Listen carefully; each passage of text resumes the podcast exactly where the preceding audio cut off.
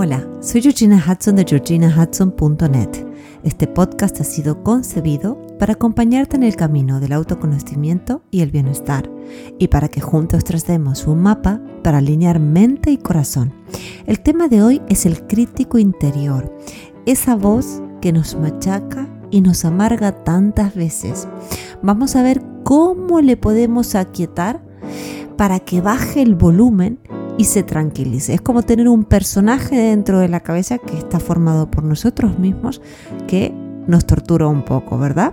Para más información sobre lo que hago y sobre mí, te invito a visitar mi página web en georginahudson.net o mi cuenta de Instagram, georginahudson.coach. Hola, hola, hola, ¿cómo estás hoy? Espero que muy bien y esta semana vamos a hablar de un tema muy popular en mis sesiones, pero también en mi vida, en mi propia vida y la de todos los que conozco. No creo que nadie se salve de este tema porque vamos a adentrarnos en el tema del crítico interior.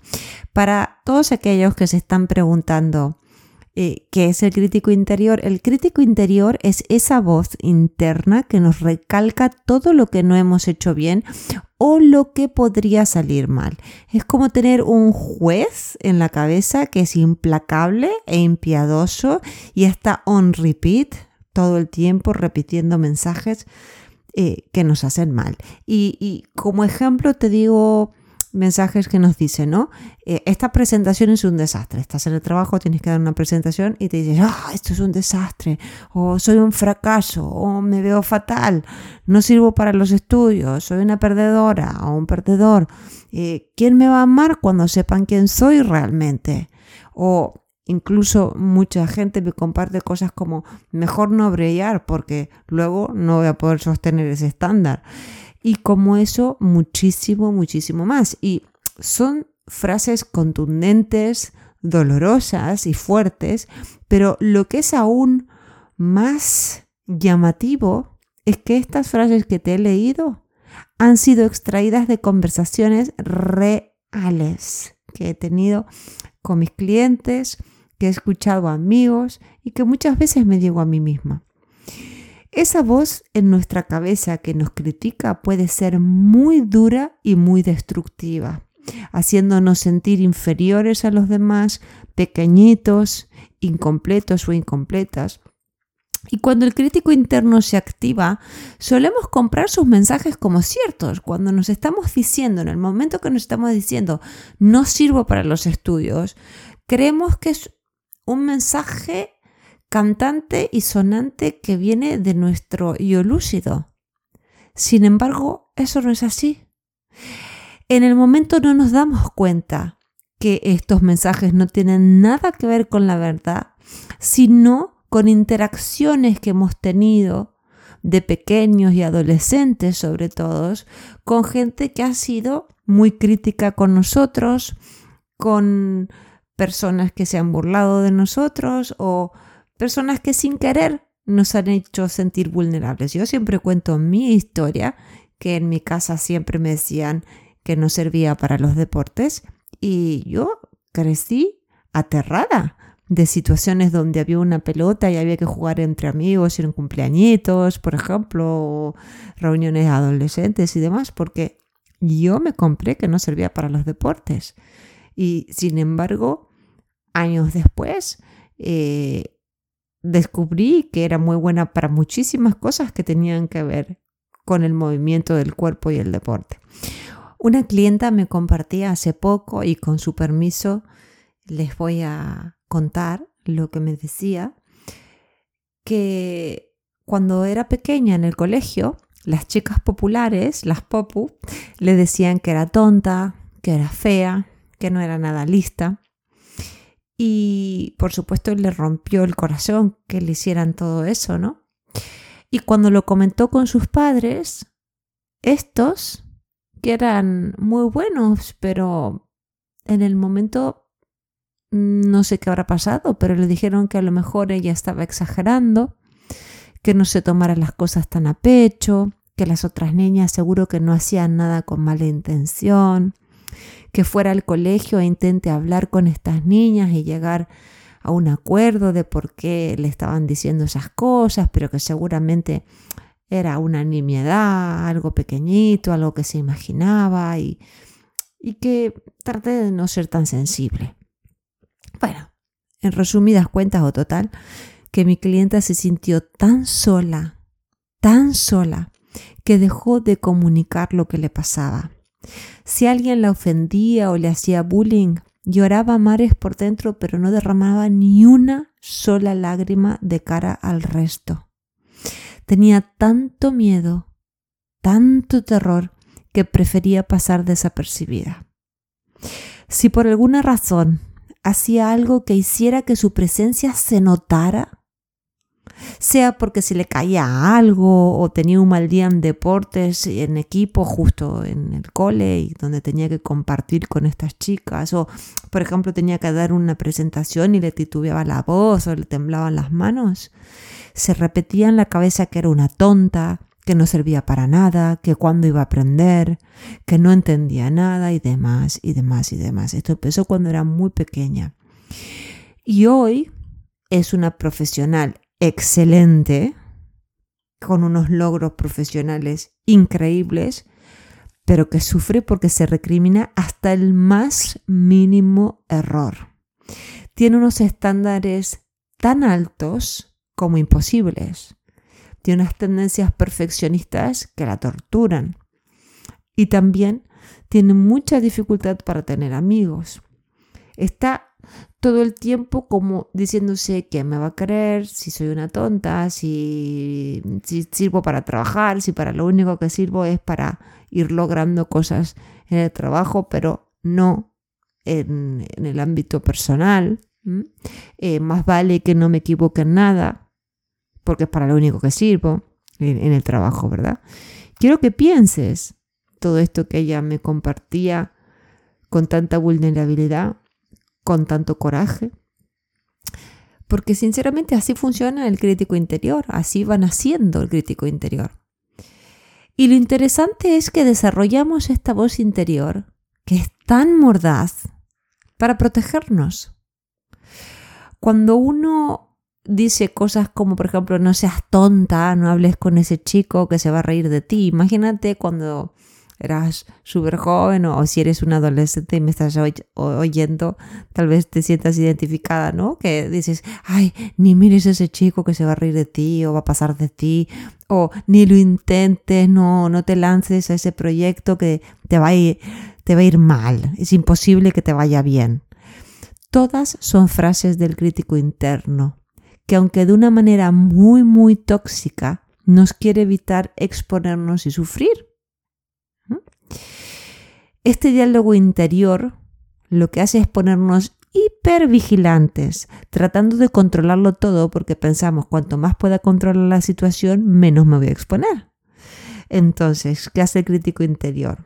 Se pone a tope tratando de mirar que nada, nada, nada eh, defraude nuestra imagen, ¿no? Intenta defender nuestra imagen, intenta defender la percepción que los demás tendrán de nosotros y evita a toda costa que cometamos un error, como mi clienta, ¿verdad? Que no puede permitirse equivocarse en su trabajo, pero equivocarse en cosas naturales, porque somos humanos, ¿verdad? No puede hacerlo porque si lo hace se siente un fracaso. Y no se anima a hablar con nadie porque cree que nadie, a nadie le va a interesar lo que ella tenga para compartir. Entonces, todo eso, ¿dónde lo adquirió? ¿En la realidad o en las interacciones que ha tenido? Esto es lo importante, que sepamos que todas esas terribles cosas que nos dice el crítico interno no tienen nada que ver con la verdad, sino con momentos de nuestra vida donde ha habido una fractura y donde por de alguna manera hemos desarrollado esa voz terrible interior que es nuestro crítico interno por miedo a exponernos. Entonces, ¿qué vamos a hacer? ¿Qué, qué, qué podemos hacer? Primero que todo, estar atentos a este diálogo interior, estar atentos al crítico interno, porque si no, tarde o temprano va a terminar minando nuestra autoestima y nuestra confianza en nosotros mismos. Ahora, si intentamos callar de raíz a nuestro crítico interno, haciendo eh, todo de una manera pseudo perfecta, eh, controlándolo todo, este volverá a hablarnos con más fuerza a los gritos y será más impiadoso simplemente porque ser humanos implica hacer y equivocarse. De hecho, de los errores aprendemos, como dice el refrán, pero el crítico interno odia pensar que nos vamos a caer, que entre comillas podemos tener un fallo, que, nos va a pasar algo que nos va a hacer trastabillar, con el agravado que al crítico interior le aterra la mirada del otro. Entonces, todo eso va a ser como echar leña al fuego. Entonces, ¿qué podemos hacer para quietar la voz del crítico interior de una manera que baje su volumen, porque tampoco es que lo vamos a poder desterrar de nuestra vida, pero vamos a poder relacionarnos con el crítico interior de una manera más sana, ¿no? Entonces, he pensado en seis eh, cosas, pero bueno, hay muchísimo más que hacer, pero vamos a tratar de resumir en seis maneras de aquietar la, la voz de este crítico despiadado. Primero que todo, número uno, piensa en los objetivos detrás de cada mensaje que te dice tu crítico interior y trata de lograr esos objetivos de una manera más saludable. Si tu crítico interior te dice que eres un desastre para hablar en público, el objetivo del crítico probablemente sea que no te arriesgues, así nadie puede criticarte. Entonces, ¿qué puedes hacer? Busca ayuda con alguien que tenga experiencia en el tema de hablar, en, público, sí, o con un coach. Anímate a hablar en público en situaciones sencillas primero y luego ve un pasito más allá y así sucesivamente. Si te pasa como mi clienta que dice, no, mejor ni me acerco a estas personas porque van a creer que soy una tonta, que solo sirvo para trabajar, eh, que no tengo nada interesante para contar, que soy fea o lo que sea. Entonces, es decir, bueno, a ver, ¿qué hay detrás del crítico? ¿Mm? El crítico tiene miedo a que me exponga y me rechacen. Bueno, entonces puedo hablar con, con una de todas esas personas. Puedo acercarme con algún mensaje simple. Puedo tratar de entablar una conversación con de todos esos que están rodeándome, el que me resulte más simpático, el que me transmita más confianza. Pero hay que empezar y de a poquito, porque los objetivos del crítico interno son nada más que protegernos de la exposición. Entonces, ¿de la exposición de qué? Y a ese qué lo vamos a desafiar. Número dos, adopta una mentalidad de crecimiento. Recuerda que hay dos mentalidades, de esto hemos hablado en el podcast hace bastante. Está la mentalidad fija, que cree que nacemos con un cierto coeficiente intelectual y que se nos dan bien algunas cosas y otras no. En vez, la gente que tiene una mentalidad de crecimiento sabe que estamos en permanente evolución, que no hay nada que me impida ser mejor hoy que ayer entonces, los errores son humanos, se entienden como parte del recorrido de ser estos humanitos que somos y vamos a decir la verdad, la persona que hace siempre se va a equivocar, pero a diferencia del que no hace y se queda en su zona de confort, el que hace entiende que errar es humano y actúa y poco a poco va a ir llegando a donde quiere. Sinceramente, para mí, cuando hablo de este tema con mis clientes, el fracaso no tiene que ver con lanzarme en el proyecto que quiero y equivocarme. El fracaso es directamente no hacer nada. Es no animarme. Entonces hay que pensar, ¿no? Esta mentalidad de relativizar y aligerar un poco la gravedad que le damos a cometer un error. No pasa nada. No pasa nada. Luego, practiquemos la autocompasión. Número tres, la autocompasión. He grabado un podcast hace muy poquito, por eso no le quiero dedicar mucho tiempo en este, al tema de la autocompasión, pero la autocompasión es poder tratarnos a nosotros mismos con el mismo amor, la misma empatía, la misma compasión, compasión, perdón, que trato a otro. Entonces, valida lo que sientes, Prodígate sosiego. En, Instagram esta semana he puesto diferentes maneras de prodigarnos ese sosiego de forma somática, de forma mental, de forma espiritual. Y luego, una vez que estés más tranquila, más sosegado, pregúntate cómo puedes seguir adelante aceptando lo que sientes y con la responsabilidad de vencer estos miedos. Y cómo se hace poco a poco. No puedo empezar de golpe. Así que número tres, practica la autocompasión. Número cuatro, aunque parezca increíble, agradecele a tu crítico interno que te está tratando de cuidar y asegúrale que estarás bien poniéndote de tu lado y hablándote con amabilidad.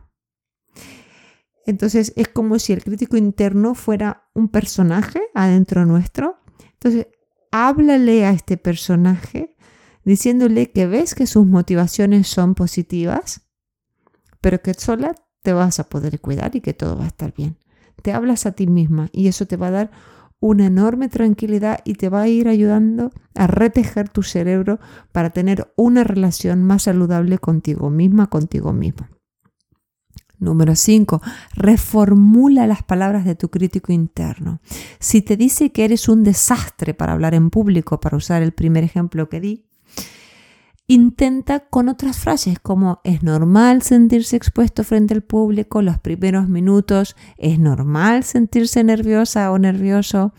Eh, lo más importante es mi mensaje, mi mensaje es más poderoso que estos miedos que de todas formas son naturales, son naturales porque estoy aquí, pero estoy aquí por los demás, para ofrecer algo, para ser de servicio nadie me está observando a mí, ni nadie quiere que yo falle. Todo el mundo viene aquí a escucharme porque tengo algo para otorgar, para compartir y para mostrar. Entonces, reformular es muy importante.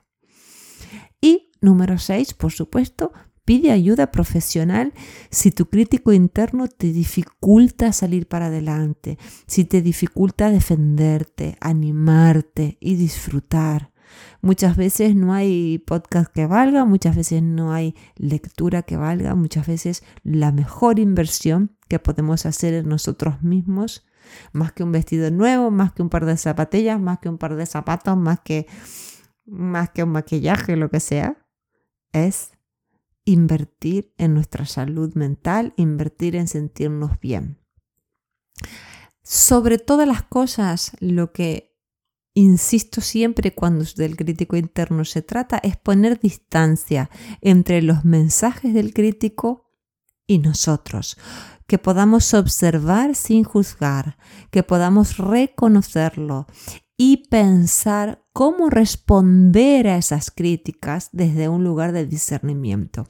Piensa una cosa, si tú no dejas una distancia entre tu crítico interno y tú, no podrás observar lo que está pasando. Y si no puedes observar lo que está pasando, vas a estar reaccionando en caliente, asustada, estresado.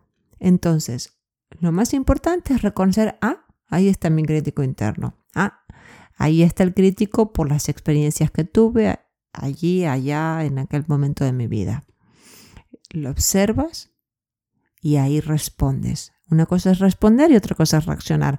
Las respuestas siempre están dentro de nosotros y para poder escucharlas hay que entrenarse, simplemente nada más. He mostrado con muchos ejemplos y con mucha teoría este tema en muchísima profundidad. De todas formas, si quieres adentrarte aún más en este tema, puedes leer el artículo que he escrito en Psicología y Mente sobre este tema.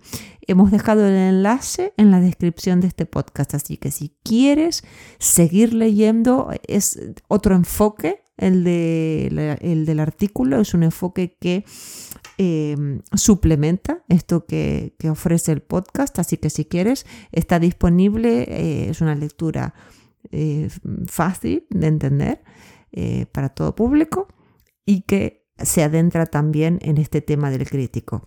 Y espero que te haya gustado esta publicación. Recuerda hacernos llegar tu opinión, tus ideas, porque siempre son muy pero muy bienvenidas. Todas las semanas nos llegan temas diferentes y es maravilloso. Si conoces a alguien que necesite ayuda, y escuchar este mensaje, que se esté machacando mucho, que se esté haciendo sufrir con este crítico. Y creo que es un tema que la verdad nos toca a todos, todos de muy cerca reenvíale este podcast e invítala o invítalo a suscribirse. Esta es la mejor manera de ayudarnos los unos a los otros y nuestra misión con el podcast será cumplida cuantos más seamos. Te mando un fuerte abrazo y hasta el próximo podcast.